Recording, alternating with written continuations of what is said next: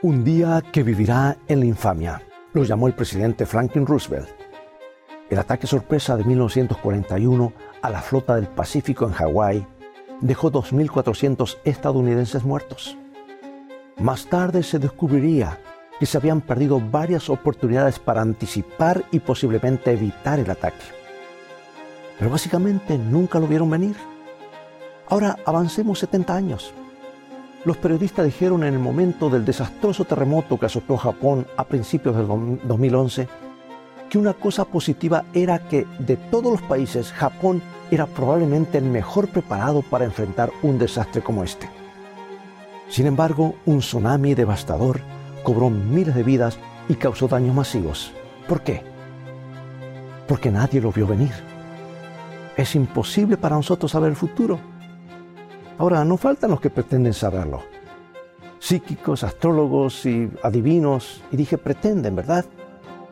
Gente de esa clase de todo tipo afirman tener la capacidad de, de obtener una vista previa de los titulares del mañana.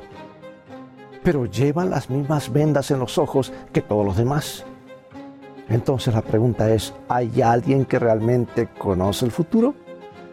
La respuesta es sí, pero solo una persona. Y hoy vamos a regresar al futuro. Ve por tu Biblia y ya regresaré.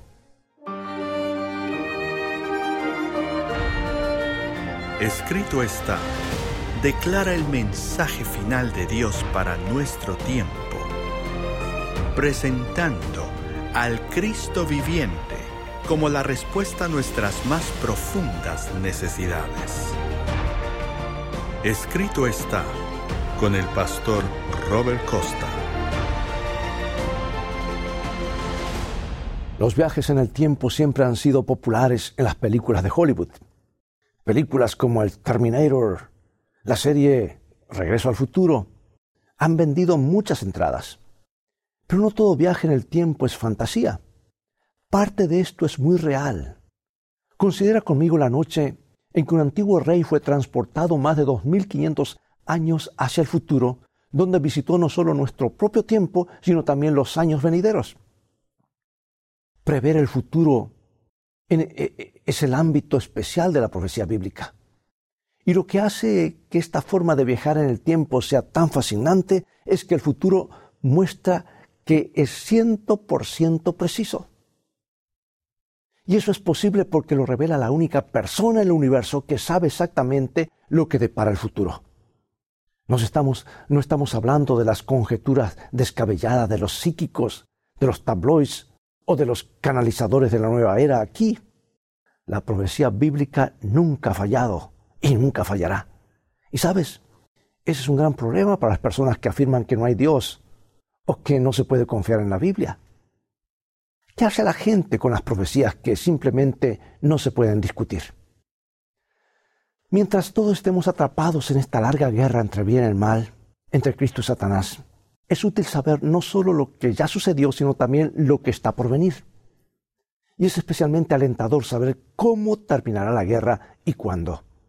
Así que hoy viajaremos junto con un antiguo rey amnésico de regreso al futuro. La historia, como se registra en el segundo capítulo del libro de Daniel, que está en el Antiguo Testamento en nuestra Biblia, Vamos a leerlo. Comienza con un rey que tuvo un sueño vívido, pero no podía recordar ese sueño. Eh, no tenía, lo olvidó. Escuchemos a Daniel contar su historia comenzando con el capítulo 2. Y dice, en el segundo año del reinado de Nabucodonosor, tuvo Nabucodonosor sueños y se perturbó su espíritu y se le fue el sueño. Nabucodonosor fue el rey que gobernó el gran imperio babilónico desde la enorme ciudad amurallada de Babilonia, más de 600 años antes de Cristo. La ciudad cubría 500 acres a ambos lados del río Éufrates. Este río fluía bajo las murallas y a través de la ciudad. Y Babilonia estaba ubicada en el área del mundo conocida como la media luna fértil o media luna de las tierras fértiles y tenía un intrincado sistema de canales que irrigaban exuberantes tierras de cultivo. Nabucodonosor es el rey que construyó los jardines colgantes de Babilonia, una de las siete maravillas del mundo antiguo. Lo hizo para su esposa. En el centro de la Gran Babilonia, Nabucodonosor construyó un santuario de 300 pies, o sea, 100 metros, para el dios pagano Marduk. Recubrió de oro las paredes y el techo del edificio. El altar era de oro macizo, al igual que el trono y el escabel. Sabes, la amnesia puede ser algo bastante serio. Y un momento, te voy a contar un par de hombres que sufrieron amnesia. Y uno de ellos era cuestión de, para uno de ellos era cuestión de vida o de muerte. Hace unos años escuché una notable entrevista radial con un pastor cristiano que había sufrido amnesia total. Es decir, no podía recordar quién era, quién era su familia, no recordaba a su esposa. Incluso las fotos familiares no le traían ningún recuerdo. Tuvo que aprender todo de nuevo. Tenía que volver a conocer a su propia familia. Tenía que volver a conocer a su propia esposa. Dijo que ella incluso tuvo que enseñarle a besar de nuevo, lo cual admitió que no era tan malo. En la Biblia, un rey poderoso se levantó una mañana y no pudo recordar un sueño que había tenido. ¿Has estado allí despertándote por la mañana sabiendo que tenías un sueño y tratando en vano de recordarlo? Bueno, el rey Nabucodonosor reunió a una camarilla de asesores y les pidió que le dijeran lo que había soñado, algo aparentemente humanamente imposible. Y la historia está registrada en el capítulo 2 de Daniel. Y así es como respondieron ellos. Dijeron, entonces hablaron los caldeos al rey en lengua aramea, Rey, para siempre vive. Di el sueño a tus siervos y te mostraremos la interpretación. Pensaron que podían analizar el sueño e inventar algún tipo de interpretación una vez que supieran de qué se trataba. Pero la interpretación aún no era el problema. Lo primero era recordarlo. El rey Nabucodonosor vio a través de lo que estaban, vio lo, lo que estaban tratando de hacer y no estaba contento. Cuéntenme el sueño, exigió. Y entonces sabré que pueden darme su interpretación. Es decir, se supone que deben poder ver el futuro, para eso le estoy pagando. Demuéstrenmelo ahora.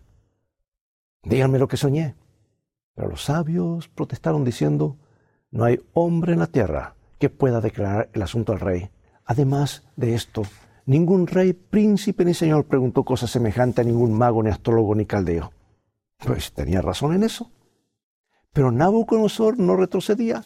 Sabía que su sueño era importante y quería saber qué significaba.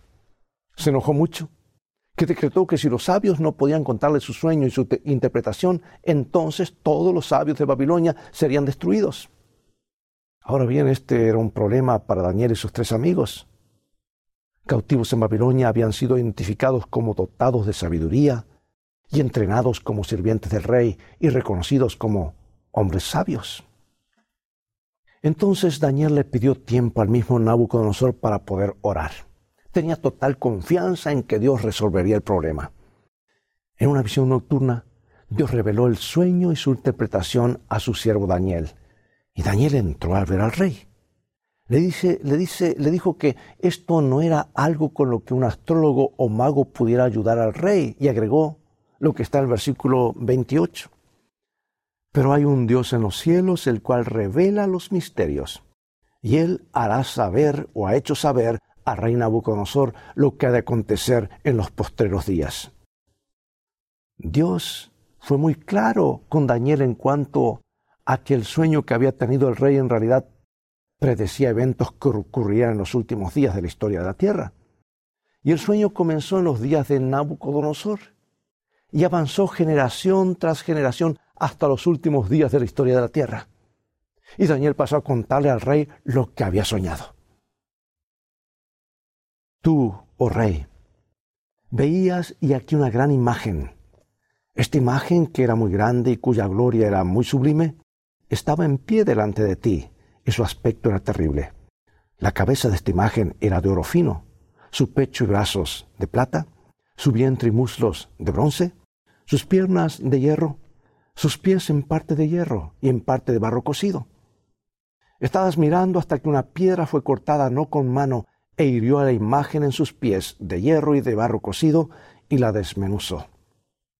Entonces fueron desmenuzados también el hierro, el barro cocido, el bronce, la plata y el oro, y fueron como el tamo en las eras del verano.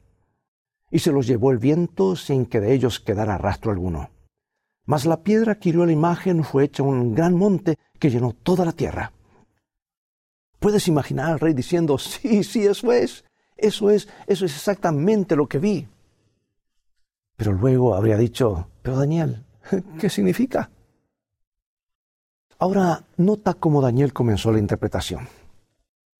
Tú, oh rey, eres rey de reyes, porque el Dios del cielo te ha dado el reino, poder, fuerza y majestad. Tú eres aquella cabeza de oro. Bueno, los libros de historia nos dicen que el imperio babilónico fue la potencia mundial dominante desde el 605 a.C. al 539 a.C. La historia también nos dice que el reino del rey Nabucodonosor estaba empapado de oro. Solo en el templo de Marduk, Nabucodonosor usó 18 toneladas de oro. No hay mejor manera para que Dios describa el imperio babilónico que usando el simbolismo del oro. Nabucodonosor estaba contento con esa interpretación. Le gustaba hacer la cabeza de oro. Quería que la cabeza de oro durara para siempre, pero no fue así, como explicó Daniel en el versículo 39. Pero después de ti surgirá otro reino inferior al tuyo. En el momento en que Nabucodonosor tuvo, tuvo este sueño, estaba seguro como líder mundial, sin motivo para sospechar que eso cambiaría alguna vez. Pero Babilonia iba a ser derrocada por un reino representado en Daniel 2.32 como el pecho y los brazos de plata. Solo unas pocas páginas más adelante en, tu Biblia, en Daniel 5.28, el poder gobernante del próximo imperio se conoce como los medos y los persas. Nuevamente un símbolo apropiado, los dos brazos unidos en el pecho para mostrar dos reinos, medos y persas.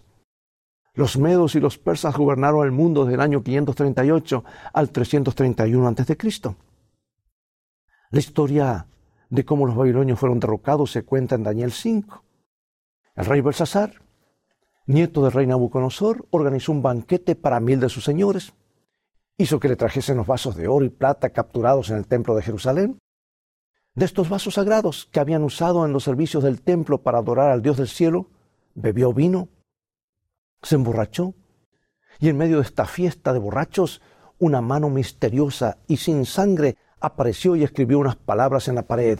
Mene, mene, tekel, uparsin. La interpretación de estas palabras deletreó la perdición del poderoso imperio babilónico. Leámoslo. Daniel capítulo 5. Esta es la interpretación del asunto.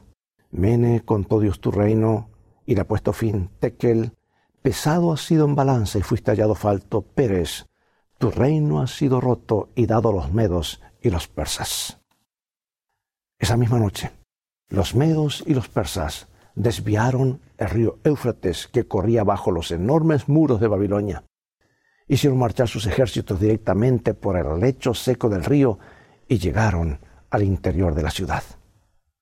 150 años antes, Isaías no solo predijo en los capítulos 44 y 45 exactamente cómo sería derrotada Babilonia, sino que nombró al líder del ejército que lo haría, Ciro. Fueron alcanzados en una noche por el, por el Medo, el ejército persa dirigido por Ciro, tal como lo predijo la Biblia, tal como vio Nabucodonosor en su sueño. Los medos y los persas gobernaron el mundo durante casi dos siglos. Pero el sueño de Nabucodonosor no termina ahí, y tampoco la historia. El tiempo avanza y un reino reemplaza a otro reino, tal como Dios lo predijo en el sueño de Nabucodonosor. Lo que estamos viendo es el Dios que predijo con precisión el ascenso y la caída de dos reinos gobernantes mundiales. Pero ¿qué pasaría después? En el libro de Daniel, el más grande monarca de su época tuvo un sueño impresionante. Soñó con una enorme estatua hecha de diferentes metales y descubrió que representaba el auge y la caída de los reinos, incluido el suyo. Tenía una cabeza de oro que representaba el reino de Babilonia de Nabucodonosor. Su pecho y brazos estaban hechos de plata que representaban el reino persa y medo, o medo y persa como le llamamos. Esto es lo que sucedió después. El próximo reino describe en Daniel 2.32 como el vientre los muslos de bronce. Con más de 200 años de anticipación, Daniel en realidad nombra a Grecia como el tercer reino que derrocó a los medos y los persas. Eso está en Daniel 8:21. Y una vez más, el símbolo es apropiado, porque el ejército griego estaba dirigido por Alejandro Magno, un joven que hizo marchar a sus hombres once mil millas, conquistando casi todo el mundo entonces conocido antes de morir de malaria a la edad de 33 años. ¿Qué hizo Alejandro para que sus hombres usaran eh, en la batalla? Hizo corazas de bronce, yelmos de bronce, escudos de bronce, espadas de bronce. Una vez más Dios escogió una metáfora adecuada para describir el reino que gobernaría el mundo desde el año 331 a.C. al 168 a.C. Pero la historia no termina con este tercer reino. Grecia no gobernó el mundo para siempre. Había un cuarto metal después del oro de Babilonia. La plata de los medos y los persas, el bronce de Grecia. El siguiente reino está representado por el hierro. Daniel 2.40. Y el cuarto reino será fuerte como hierro, y como el hierro desmenuza y rompe todas las cosas, desmenuzará y quebrantará todo. El último reino que gobernó todo el mundo conocido se describe como el hierro. En el 168 a.C., la monarquía de hierro de Roma derrotó a los griegos.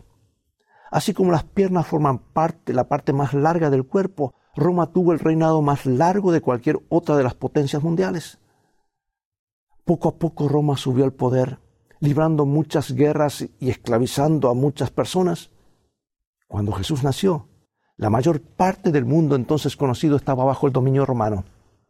Recordarás que José y María se dirigían para pagar impuestos al gobernante romano, César Augusto, cuando nació Jesús. Y durante más de 500 años, Roma parecía ser invencible. Su bandera ondeaba desde las Islas Británicas hasta el Golfo Arábico, desde el Mar del Norte hasta el desierto del Sahara, desde el Atlántico hasta el Éufrates y más allá. Pero ¿fueron los romanos el último imperio gobernante del mundo? ¿Qué predijo la Biblia? Esto es lo que Daniel escribió inspirado por Dios. Y lo que viste de los pies y los dedos en parte de barro cocido de alfarero y en parte de hierro, será un reino dividido. ¿Y cómo se dividió el imperio romano? fue vencido por otra potencia mundial, como había sucedido en los mil años precedentes. Ocurrió eso, vino otra potencia y los tomó y comenzó a gobernar. Para que esta profecía sea correcta, debe predecir lo que realmente sucedió en la historia, que las piernas de hierro no serían reemplazadas por un quinto poder mundial, el poder gobernante. La historia confirma que este imperio romano aparentemente invencible se derrumbó de dos maneras, desde adentro y desde afuera. La riqueza ingresó a Roma a través de los impuestos recaudados en todo el mundo. La sencilla vida romana fue reemplazada por el lujo y la pompa. El mundo político se llenó de corrupción. El crimen se infiltró en las calles. Se perdió la ética del trabajo. La inmoralidad sexual proliferó. Y a medida que el poderoso imperio romano se debilitaba desde adentro, Roma fue atacada desde afuera y dividida en diez tribus principales. Ahora, diez no es casualidad. El Dios de la Biblia miró hacia abajo a través de las edades de la historia y previó esta división de diez. Por lo tanto, este periodo de tiempo de la historia está simbolizado por los diez dedos de los pies de la imagen de Nabucodonosor. Y estas diez tribus eran los alamanes, que se establecieron lo que se ha convertido en Alemania, los francos que se establecieron en Francia, los anglosajones en Inglaterra, los visigodos en España, los suevos en Portugal, los lombardos en Italia, los borgoñes eh, en Suiza, o burgundios. Originalmente los vándalos, los ostrogodos y los cérulos se apoderaron de parte del imperio romano, pero finalmente fueron destruidos. Y Daniel 2, 42 y 43 predijo la historia desde el tiempo de la caída del Imperio Romano hasta el fin de los tiempos. No importa cuántas batallas se peleen en el mundo, no importa cuántos Hitlers intenten conquistar el mundo, No importa cuántos Napoleones, no importa cuántos Carlos Magnos, no importa cuántas veces los hombres intenten unir el mundo como un solo reino o un solo imperio, ellos no tendrán éxito. En vano los líderes mundiales buscan conquistar el mundo a través de la Unión Europea, a través de, esta ah, eh, alianza, etc. La Biblia dice que así como el hierro y el barro no se mezclarán, así el mundo no volverá a estar unido bajo un solo gobernante. Entonces, amigos, ¿dónde estamos viviendo hoy? En las mismas uñas de la historia. Cada parte de esta profecía se ha cumplido, excepto una. Y ahora, para concluir, dice la escritura en Daniel 2.34 y 44, estabas mirando hasta que una piedra fue cortada, no con mano, e hirió a la imagen en sus pies de hierro y de barro cocido, y los desmenuzó. Y en los días de estos reyes, el Dios del cielo levantará un reino que no será jamás destruido, ni será el reino dejado a otro pueblo. Desmenuzará y consumirá a todos estos reinos, pero Él permanecerá para siempre. Amados, la historia ha seguido esta profecía como un modelo y seguirá haciéndolo. El funcionamiento político de este planeta no es aleatorio. Dios ha estado guiando y controlando todo el tiempo y solo queda un reino para gobernar este mundo, el reino de Dios. Esa roca cortada sin manos es el único reino que gobernará para siempre. Juan en Apocalipsis habla de este reino venidero. Apocalipsis 11:15. El séptimo ángel tocó la trompeta y hubo grandes voces en el cielo que decían, los reinos del mundo han venido a ser de nuestro Señor y de su Cristo, y Él reinará por los siglos de los siglos. Solo queda un reino por establecer. Pronto Jesucristo, el Mesías, nacido en un establo en Belén hace dos mil años, volverá a visitarnos. Los cielos se apartarán como un rollo, y Cristo y los ángeles del cielo descenderán a esta tierra para reunir a los santos de Dios que le esperan. Y como dice la Biblia, así estaremos siempre con el Señor. Así que hemos visto dos cosas hoy. Una, se puede confiar en la Biblia. Esta profecía es sorprendentemente precisa, al igual que muchas otras profecías de la palabra de Dios. Puedes tener confianza en la palabra de Dios. Y si se puede confiar en la profecía, y hemos visto que lo es, entonces podemos saber que Jesús regresará a este mundo pronto. ¿Estás listo, amigo y amiga? ¿Conoces a Cristo? ¿Confías en Él? ¿Has tomado la decisión de confiar en Él, de tener fe en Él, de aceptarlo como tu Salvador? Si no, puedes elegir ahora mismo dejar que Él sea el centro de tu vida. Oremos. Gracias, oh Dios, porque con certeza nos llevas al futuro, a nuestros días y más allá. Gracias porque podemos ver que la historia se ha cumplido exactamente como fue predicho hace siglos por tus profetas. Eso nos da la seguridad de que tu palabra es confiable y tú eres el único que conoce el futuro y lo tienes en tus manos. Queremos poner también nuestras vidas en tus manos y ser parte de ese reino que no tendrá fin. En el nombre de Jesús oramos. Amén. El sol de repente aparece brillando como el mediodía. Los ríos dejan de fluir negras, pesadas nubes chocan unas contra otras. Hay un tremendo terremoto. Se el rugir del huracán como la voz de demonios en misión de destrucción. Cadenas de montañas se hunden, islas enteras desaparecen, ciudades caen, relámpagos envuelven la tierra como una llama de fuego. Aparece en el este una pequeña nube negra y al acercarse a la tierra se hace cada vez más brillante y gloriosa, revelando al Hijo de Dios sentado en una nube una nube de ángeles como conquistador. El lamento de los perdidos se escucha por encima del sonido de los elementos. No pueden mirar el rostro de aquel que rechazaron, pero para los fieles de Dios, esperando por tanto tiempo, irrumpe un grito de gozo. He aquí, este es nuestro Dios, a quien hemos esperado, y Él nos salvará.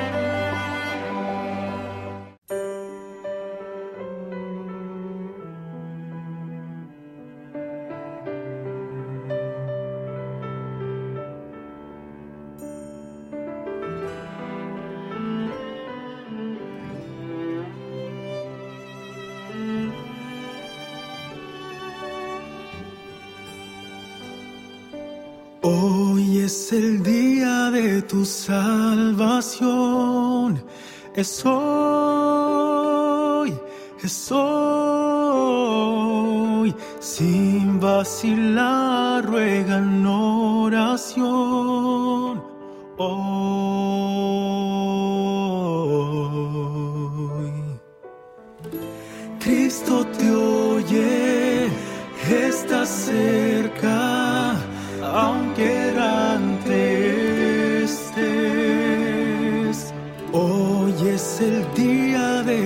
salvación,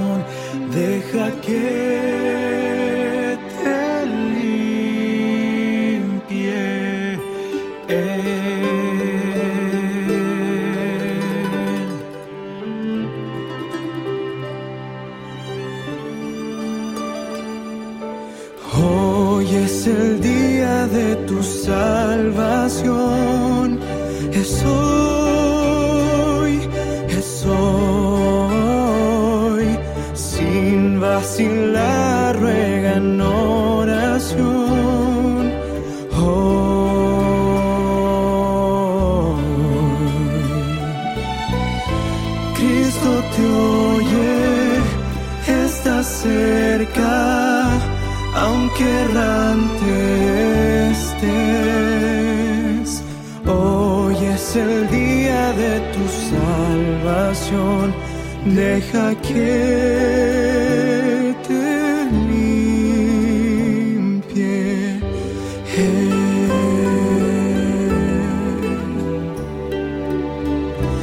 Deja que te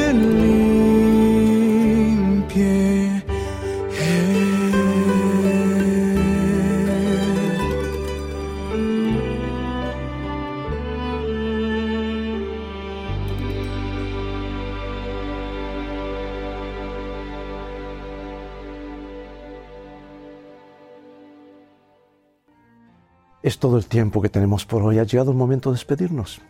Espero que el tema de hoy haya sido una bendición en tu vida. La palabra profética no falla. El Señor nos lleva al futuro para indicarnos cómo terminar las cosas. Te invito a continuar estudiando este santo libro y también visítanos en nuestro sitio de internet escritoestá.org, donde podrás obtener una variedad de estudios bíblicos, ver nuevamente este programa, compartirlos con otros y transformarte en un canal de bendición para otros. Dios te bendiga y recuerda, escrito está, no solo de pan vivirá el hombre, sino de toda palabra que sale de la boca de Dios.